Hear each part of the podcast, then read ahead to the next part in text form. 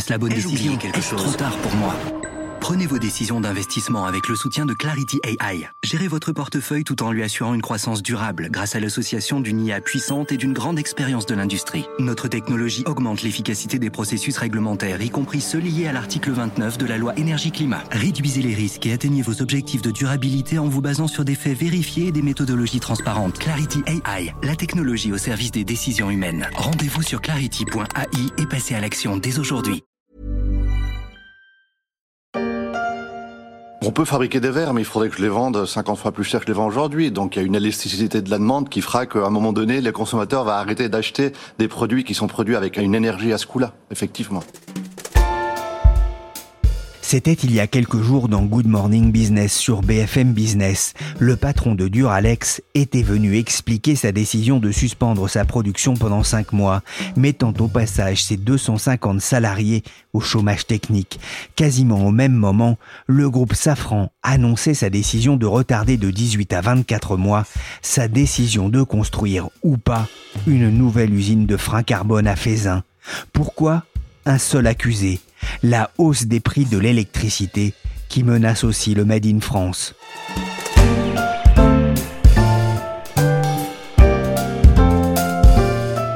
Je suis Pierrick Fay, vous écoutez La Story, le podcast d'actualité de la rédaction des Échos. Je pense qu'aujourd'hui, le processus d'inflation euh, qui est en route dans notre pays peut mettre à mal tous les efforts qui ont été faits depuis 10 ans sur la filière. Parce que euh, on va revenir à des points de prix de vente consommateur euh, qui peuvent être des points de non-volonté d'achat de clients, donc de refus d'achat par rapport à des prix de vente qui peuvent être trop chers. Jeudi dernier, je me suis rendu au salon du Made in France Porte de Versailles à Paris, où j'ai pu rencontrer notamment Olivier Pribil, directeur exécutif d'Atoll. Dans les allées du salon, le sourire était de rigueur à quelques semaines de Noël. Le salon du Made in France sert aussi à ça, vanter les mérites des productions locales et inciter des visiteurs déjà conquis à acheter français. Tout sourire donc les exposants. Mais un seul mot suffit à crisper leur visage, l'énergie, et ce mélange explosif d'inflation des coûts et de ralentissement de la croissance en Europe. J'ai reçu il y a quelque temps dans ma boîte mail une tribune des industriels du Made in France, l'association Origine France Garantie. Ses adhérents ont observé une hausse moyenne de 65% de leur facture énergétique depuis le début de l'année, et ils se retrouvent face à un choix cornélien, réduire la production ou répercuter cette hausse sur le consommateur final comme le rappelait le patron de Duralex en préambule, et d'alerter l'exécutif sur le risque qui pèse sur le mouvement de réindustrialisation de la France. Bonjour Mathieu Quiret. Bonjour. Vous êtes chef du service entreprise aux échos. Je parlais du cri d'alarme des industriels français. Avec la flambée des prix de l'énergie, la, la cote d'alerte est atteinte? C'est sûr que quand on regarde froidement les chiffres, euh, c'est assez effrayant parce que l'industrie française, d'après une étude de Rexecode, aurait dépensé 6 milliards de plus en 2022 par rapport à 2019 à cause de la hausse des prix de l'énergie, que ce soit l'électricité ou le gaz. Euh, donc c'est une hausse de plus de 40%. C'est un surcoût qui affecte euh, énormément l'industrie, bien sûr. Euh, la chimie est particulièrement exposée. On peut penser, bien sûr, à la sidérurgie, à toutes ces industries qui utilisent beaucoup d'énergie, qui utilisent des fours, notamment. Et c'était évidemment la, plus touchée, mais pas uniquement, puisque des, industries, enfin des, secteurs qui sont peut-être moins énergo-intensifs, mais qui ont un EBITDA, qui ont un rapport euh, facture d'énergie sur les EBITDA qui est euh, euh, important. Je pense à la grande distribution. ces secteurs sont, sont, touchés, évidemment. On parlait du cas de, Duralex, mais aussi de, Safran. Il y a déjà des, des conséquences sur le plan économique et social? Alors en fait, les effets sont un peu en cascade. Dans un premier temps, une, une usine, une entreprise qui à une grosse facture euh, habituelle et qui a explosé, elle, euh, elle va commencer à, geler ou, ralentir sa production. C'est vraiment le, le cas de Duralex qui... Euh, a vu la, facture grimper jusqu'à la moitié du chiffre d'affaires. Donc face à cela, le dirigeant euh, ben, constate qu'il ne faut pas, continuer à produire parce qu'il perd de l'argent. Donc c'est ce que Duralex a fait depuis quelques euh, jours. Euh, ils ont mis leur personnel en chômage partiel. Ils ont, pendant plusieurs mois, ils vont stopper l'usine. Le deuxième effet, ça peut être de repousser un investissement. C'est-à-dire qu'un projet d'usine, on va se dire que c'est pas le bon moment, il n'y a pas assez de visibilité. C'est la décision de Safran sur un projet d'usine dans les, les freins, il me semble. Donc eux ont, pris la décision de ne pas lancer le projet pour l'instant. Il y a un troisième effet qui est plus inquiétant encore, qui pourrait être euh, un déplacement de la production, euh, c'est-à-dire qu'un groupe international qui a des usines en Europe, mais euh, aussi à l'étranger, dans des pays moins exposés aux problèmes d'énergie, va décider de plutôt produire à l'extérieur. On voit bien comment la hausse des prix de l'énergie menace hein, le Made in France, ou du moins l'affaiblit. Selon une estimation de France Industrie, l'augmentation des prix de l'électricité et du gaz pourrait entraîner une réduction de 10% de la production industrielle en France au dernier trimestre. Bercy indique suivre de près la situation de 300 entreprises en France. Les industriels sont encore plus inquiets et on s'interroge sur l'avenir du processus de réindustrialisation du pays accéléré depuis la crise sanitaire. La, position de l'État Comment réagit l'exécutif? Alors pour l'instant, c'est sûr qu'il évite de tirer la, sonnette d'alarme. Enfin, ça dépend à qui on parle aussi, hein, au gouvernement. Mais c'est sûr que pour reprendre la, question du Made in France, euh, l'an dernier, euh, il y avait 150 créations nettes d'usines en France, puisque depuis plusieurs années, quand même, les pouvoirs publics euh, ont essayé de simplifier l'implantation d'usines, ont essayé d'accompagner avec les plans de relance, etc. Donc il y avait plutôt une dynamique de, en tout cas, de ralentissement de la désindustrialisation. Là, le, risque, c'est vraiment que la, désindustrialisation reparte à la hausse. Donc le, gouvernement euh, essaye de, freiner ce, mouvement, mais bon, pour l'instant, euh, pas beaucoup de leviers pour le faire. Je ne serai pas le ministre de la désindustrialisation, c'est ce que dit Roland Lescure. Alors justement, que prépare le gouvernement pour venir en aide aux, entreprises françaises? Alors l'État est partagé entre aider effectivement les, producteurs, les industriels en France.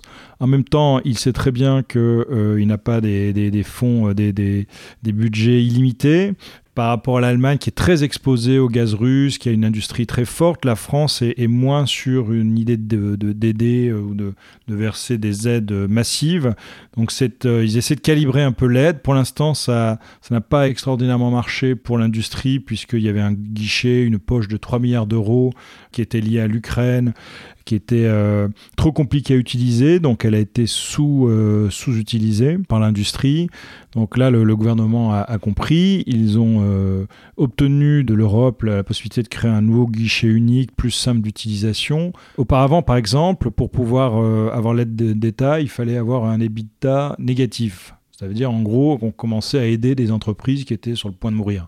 Euh, aujourd'hui, euh, ce n'est plus le cas. C'est, il faut avoir un débit de en, en baisse, ça suffit. Donc, on va voir si ce nouveau guichet, guichet suffit euh, à freiner la désindustrialisation un guichet, mais aussi des aides. Lundi, dans le cadre de la semaine de l'industrie, Roland Lescure, le ministre délégué chargé de l'industrie, a sorti de sa poche une enveloppe de 25 millions d'euros pour venir en aide à Duralex, mais aussi à l'imprimeur Maury.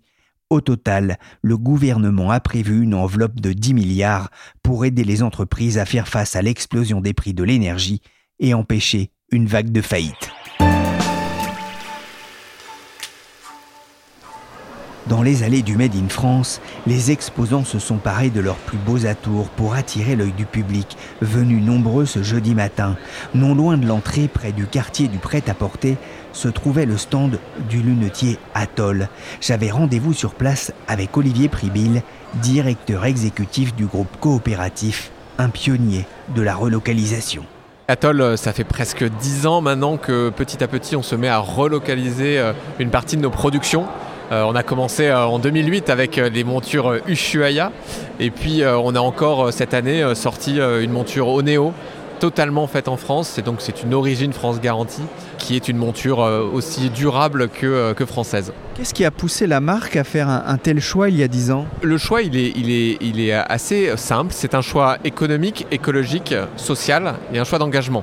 Engagement parce que Atoll c'est une COP, donc on est une coopérative. On a une coopérative, donc on a presque 800 magasins en France, euh, un peu partout, dans les petites villes, dans les villages. Et nous, on a un attachement fort au territoire. Ça, c'est l'ADN de la boîte. Deuxième point, euh, on a un attachement fort sur la qualité de la monture, la qualité optique. Et cette qualité, euh, on sait que les grandes délocalisations qui ont eu lieu sur le, business de l'optique depuis maintenant 20-25 ans, avec derrière les fermetures qu'on a connues dans le Jura, elles ont conduit quand même à une baisse de la qualité des montures venant de produits bah, basiques en Chine, en Asie, qui pour nous, en tant qu'opticiens professionnels, est quand même quelque chose qui ne nous convient pas. Et donc c'est comme ça que petit à petit Atoll s'est mis à relocaliser, à tester des relocalisations, parce qu'on n'a pas aujourd'hui pu tout relocaliser, c'est impossible, très compliqué. Mais euh, c'est cet engagement-là de l'attachement à la qualité du produit. Et puis derrière, c'est quelque chose qu'on n'avait pas forcément en tête il y, a, 15 ans, parce que ce n'était pas la mode de l'environnement, hein, très clairement, il y a 15 ans.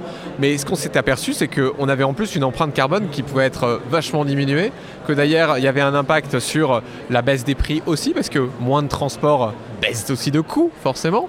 Euh, et donc, on avait un écosystème qui pouvait être assez vertueux, bien plus large que ce que l'on pensait avant. Vous n'avez pas prononcé le mot d'économie finalement Et économiquement, c'est rentable? Économiquement, il faut être très précautionneux pour que ce soit rentable. C'est un changement radical en fait de processus industriel. On doit euh, pour tenir des coûts parce que ce qui est important c'est que c'est pas parce que c'est made in France que ça doit coûter la blinde ou que ça doit être moche. On a connu ce genre de choses. Non, les Français, ils veulent du français, mais ils veulent du joli et ils veulent du accessible. Donc ça veut dire que pour arriver à, à ce triptyque là et arriver à trouver une solution qui convienne à nos, clients, il faut qu'on change l'approche de production et l'approche de design. Donc, euh, je prends l'exemple de Neo. La monture qu'on a lancée cette année, que j'ai au bout du nez, c'est une monture qui a été design to cost. C'est-à-dire que la fabrication, le processus de fabrication nécessite beaucoup moins, trois fois moins d'intervention que ce qu'on fait sur une monture qui peut être faite en Asie. Donc du coup, j'économise du temps de fabrication. Pour autant, je l'ai fabriqué avec un approche design hyper lisse, hyper belle, de sorte que ce soit une, monture qui soit un, petit bijou de design. On a gagné le Red Hot Design, donc c'est pour dire que c'est quand même quelque chose. Donc ce design est là, c'est un design to cost, et derrière, eh bien, on a diminué nos coûts de transport, puisque euh, ben, je fais 1800 euh, km pour faire cette monture, versus euh, un peu plus de 20 000 quand je fais venir quelque chose d'Asie. Donc j'ai réduit mes, coûts de transport et ça m'a bien intéressé cette année finalement. Parce que euh, les coûts de transport ont explosé, ben, pas sur cette monture-là. Et donc vous voyez, économiquement, c'est juste un travail de refonte du processus industriel qui est compliqué, qui permet d'atteindre un coût qui à la fin, ben là c'est 175 euros pour cette monture, qui est le coût normal d'une monture qu'on peut trouver en France. Il y a quelques semaines, euh, la FCA, la Fédération du commerce associé, dont fait partie une dizaine d'enseignes d'optique, dont Atoll, a alerté le gouvernement sur les conséquences de la flambée des prix de, l'énergie. Quel est l'impact de cette hausse pour votre entreprise? Aujourd'hui, les hausses, on les subit là, ça y est, depuis cet été. Donc on a pris de la part de nos fournisseurs de très fortes hausses.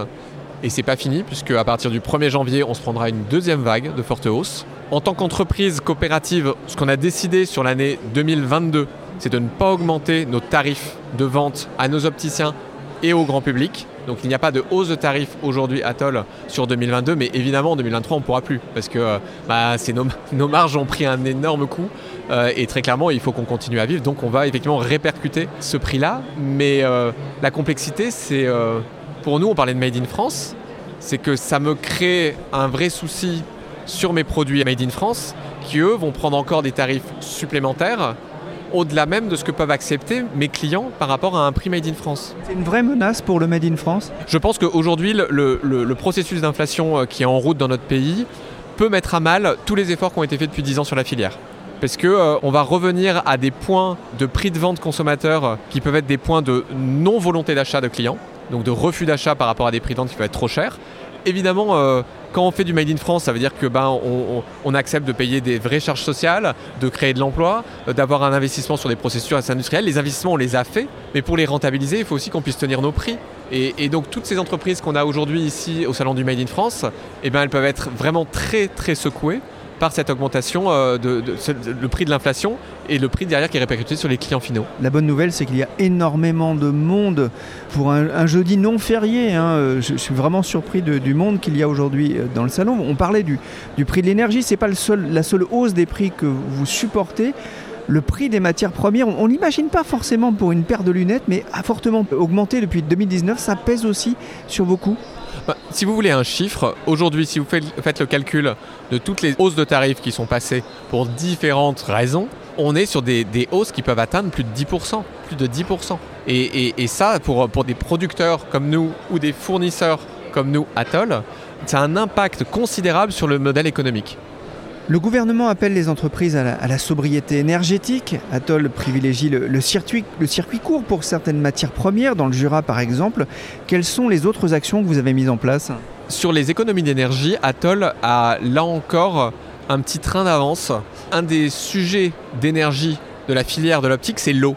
Ça peut paraître surprenant, on parle d'électricité, on parle d'apromatière, plastique, bois, etc. Non, c'est l'eau qui est aujourd'hui, qui est en tout cas un des principaux vecteurs de gaspillage dans la filière. Donc nous, chez Atoll, depuis maintenant allez, presque 10 ans, on a créé des protocoles de recyclage de l'eau dans toute la production de nos verres. Puisque créer un verre, tailler un verre, par verre, c'est 20 litres d'eau de gaspillé. 20 litres d'eau. Imaginez donc pour une paire de lunettes, on peut perdre 40 litres d'eau. Nous, on a des circuits aujourd'hui de recyclage complet qui fait qu'on perd 1% de l'eau consommée pour la taille des verres. Donc ça, on a mis en place euh, dans, nos, dans tous nos centres logistiques sur Beaune, puisque notre centre logistique est dans la région de, en, Bourgogne, à côté, de, à côté de Dijon. Donc l'eau a été recyclée dans toutes nos filières, y compris dans nos magasins. La partie électricité, euh, là aussi, ça fait maintenant euh, presque 5 ans que tout fonctionne dans les LED, donc on a baissé aussi nos coûts de facture d'électricité. Donc on est au maximum aujourd'hui de ce qu'on peut faire. Et le dernier point qu'on a fait, bah, c'est toute la partie approvisionnement. Euh, rapatrier encore une fois des collections en France par le Made in France ou l'OFG, c'est réduire de manière très conséquente les transports. Et comme je vous disais, ben, sur une collection comme Oneo, j'ai réduit par 20 mon bilan carbone. Les prix de l'énergie s'emballent, fragilisent les industriels français et les PME notamment. L'Europe n'a pas su pour l'instant apporter une réponse commune, s'ensuit des, des divergences de politique et de tarifs importants, à l'image par exemple du plan allemand de soutien de ces entreprises. Est-ce qu'il y a un risque aujourd'hui de la compétitivité pour le, du Made in France? Il y, a un risque majeur de compétitivité sur le Made in France aujourd'hui. encore une fois, euh, le Made in France ne se bat pas aujourd'hui avec les mêmes armes qu'ont leurs concurrents, c'est-à-dire les Made in euh, Asie par exemple. On sait très bien que les produits asiatiques bénéficient d'un dumping social monstrueux. Euh, évidemment, quand on paye quelqu'un quelques centimes de l'heure, comment voulez-vous que, le Made in France puisse se battre à armes égales. Donc il y a un souci, et là ça se joue sur le niveau européen, euh, il y a un souci de protection aujourd'hui des productions françaises, européennes aussi, par rapport à un dumping social qui est catastrophique, à la fois écologiquement, socialement, mais aussi derrière d'un point de vue de la qualité. Donc nous, ce qu'on encourage et ce qu'on attend chez Atoll, c'est qu'il y ait une posture gouvernementale qui soit présente pour protéger le Made in France. Cette posture, elle existe aujourd'hui, mais il faut qu'elle se transforme en acte.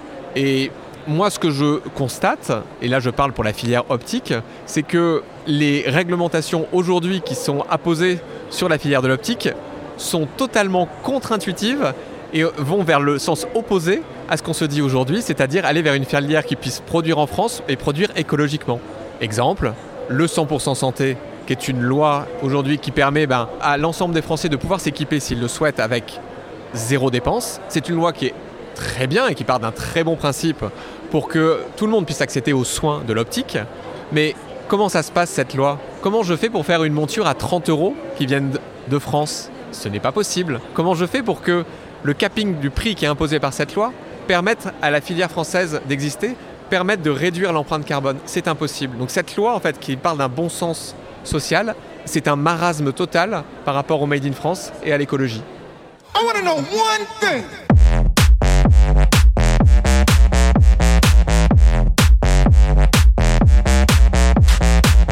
Le Made in France façon DJ Snake, Chami, Mala et Mercer. L'ambiance était aussi festive sur le salon du Made in France, avec notamment la fanfare du slip français.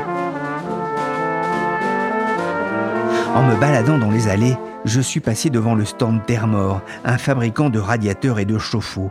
De retour aux échos, j'ai appelé Émeric Gaudron, membre du comité de direction Thermor, une filiale du groupe Atlantique. Bonjour Émeric Gaudron. Bonjour. Les prix de l'énergie montent et ce n'est pas fini. Quel impact pour un industriel comme vous? C'est à la fois une bonne et une mauvaise nouvelle. Une mauvaise nouvelle puisque bien sûr euh, le coût des énergies va impacter nous euh, le coût de, fabrication de nos, produits, de nos solutions, sachant qu'on fabrique euh, en plus beaucoup en France. On a des sites industriels qui font partie du groupe Atlantique, quatre en France, qui fabriquent nos produits et bien entendu la facture énergétique va être plus lourde cette année et très certainement encore l'année prochaine. Ça va peser plusieurs, euh, millions d'euros sur une entreprise qui fait, euh, Thermor, on fait 330 millions d'euros de chiffre d'affaires. Ce sera plusieurs millions d'euros euh, de coûts énergétiques. Termor a été créé en 1931 par les frères Mort. Vous fabriquez, vous le disiez, une partie de vos appareils en France, à Saint-Jean-de-la-Ruelle notamment, ce qui n'est pas courant, on va le dire. Aujourd'hui, le Made in France, dans ce contexte de prix, c'est un désavantage alors, ça coûte un peu plus cher de fabriquer en France. Euh, on va dire l'impact euh, du coût énergétique, il n'est pas simplement en France. Hein, l'impact, il est vraiment mondial. Donc, euh, l'ensemble des industries vont être impactées par le coût de ces énergies. Donc, non, je dirais que la crise énergétique n'est pas en tout cas l'élément qui viendrait euh, remettre en cause le fabriqué en France. Fin septembre, Emmanuel Macron avait explicitement appelé les entreprises à ne pas signer euh, des contrats au prix fou hein, pour se fournir en électricité, expliquant que la France allait veiller collectivement avec les Européens à retrouver des prix plus raisonnables, à donner de la visibilité sur des prix du gaz et de l'électricité pour que ça soit soutenable.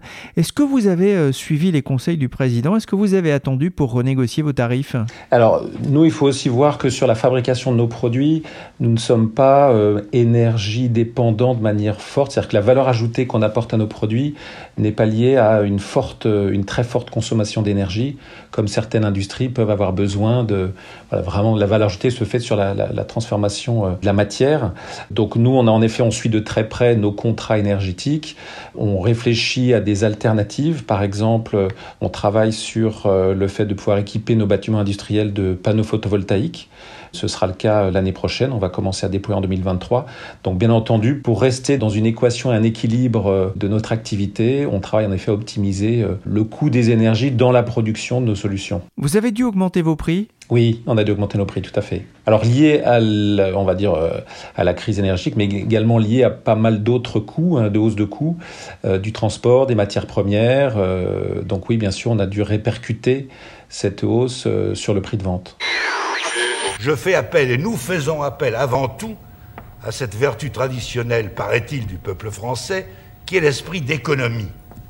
Économisons l'essence, économisons l'électricité, économisons le chauffage. Ah, le président Georges Pompidou en 1973 qui appelle à économiser l'essence, l'électricité et le chauffage, hein, une archive de l'INA. Terre-Mort a été dopé dans son histoire par le choc pétrolier en 1973. La décision de la France de passer à l'énergie nucléaire a favorisé alors le chauffage électrique. Il y aura aussi un, avant et un après crise ukrainienne? Oui, nous en sommes convaincus, c'est-à-dire que on voit bien aujourd'hui que la tendance, elle est vers la réduction des gaz à effet de serre. Et donc aujourd'hui, l'énergie qui permet au mieux de réduire euh, les gaz à effet de serre, c'est des énergies euh, électriques, puisque les énergies fossiles, gaz et fuel, sont, sont productrices de gaz à effet de serre. Euh, ça, c'est le premier levier. Et le deuxième, c'est en effet d'avoir des solutions plus économes en énergie. Et là aussi, les solutions passent par des solutions électriques et ce qu'on appelle ENR, donc énergie renouvelable. Donc oui, il y aura un avant et un après. Et on peut déjà voir que euh, dans les orientations que nous donne le gouvernement, l'impact de ce qu'on appelle le DPE, le diagnostic de performance énergétique, va jouer sur ces deux critères. C'est-à-dire que tout logement est aujourd'hui soumis à ce DPE qui donc joue sur deux leviers, la réduction de la consommation d'énergie pour en faire des, logements moins énergivores et la réduction des émissions gaz à effet de serre. Donc euh, oui, il y aura un avant et un après, c'est certain. Les Français vont voir leur facture augmenter, euh, surtout en 2023. Ils ont commencé à réduire le chauffage pour faire des économies. Est-ce que ça peut aussi les pousser à changer pour des radiateurs ou des produits plus performants, plus en rapport avec l'idée d'une sobriété énergétique? Tout à fait, parce qu'il y a bien deux leviers. Hein. Il y a ce qu'on appelle en effet la sobriété énergétique. Comment est-ce qu'on peut changer son usage? Donc c'est l'exemple que vous venez de donner. On réduit la consommation, on fait beaucoup plus attention en tant que, que, que d'usager à réduire sa consommation. Et puis y a la capacité à changer euh, d'équipement.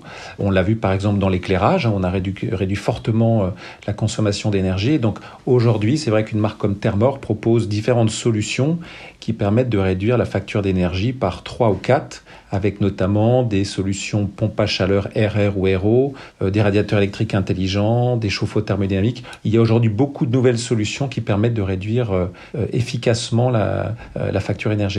Est-ce qu'il y a déjà un effet euh, sur vos ventes, là aussi, de, euh, de, cette recherche d'une meilleure sobriété énergétique? Oui, alors nous, on enregistre deux effets très forts. Hein. Une première très forte demande suite euh, au Covid hein, et au confinement, où les Français ont voulu rénover leur logement et donc être mieux chez eux, apporter du confort. Et c'est passé par des solutions de confort thermique, un chauffage et eau chaude. Et puis en effet, là, on rentre dans une deuxième phase où les Français veulent optimiser. Il y a un peu deux leviers. Hein. Euh, la peur, en effet, de manquer d'énergie, et donc euh, notamment parler de gaz, euh, gaz ou fuel, mais gaz notamment, et donc passer sur des solutions électriques. et puis, bien entendu, investir pour réduire la consommation d'énergie. On ne sait pas comment va monter le coût des énergies, donc d'avoir des solutions moins énergivores, c'est aussi préparer l'avenir. Merci Émeric Gaudron du groupe Termor et Olivier Pribil du groupe Atoll. Merci aussi à Mathieu Quiret, chef du service entreprise des échos. Cet épisode a été réalisé par Nicolas Jean, chargé de production et d'édition Michel Varnet.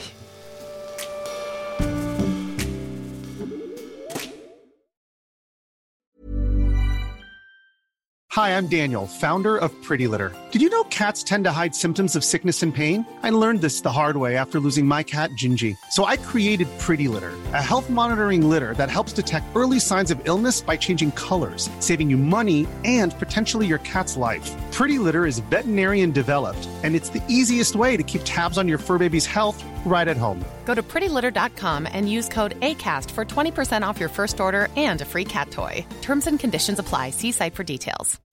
When you make decisions for your company, you look for the no brainers. If you have a lot of mailing to do, stamps.com is the ultimate no brainer. Use the stamps.com mobile app to mail everything you need to keep your business running with up to 89% off USPS and UPS. Make the same no brainer decision as over 1 million other businesses with stamps.com. Use code PROGRAM for a special offer. That's stamps.com code PROGRAM.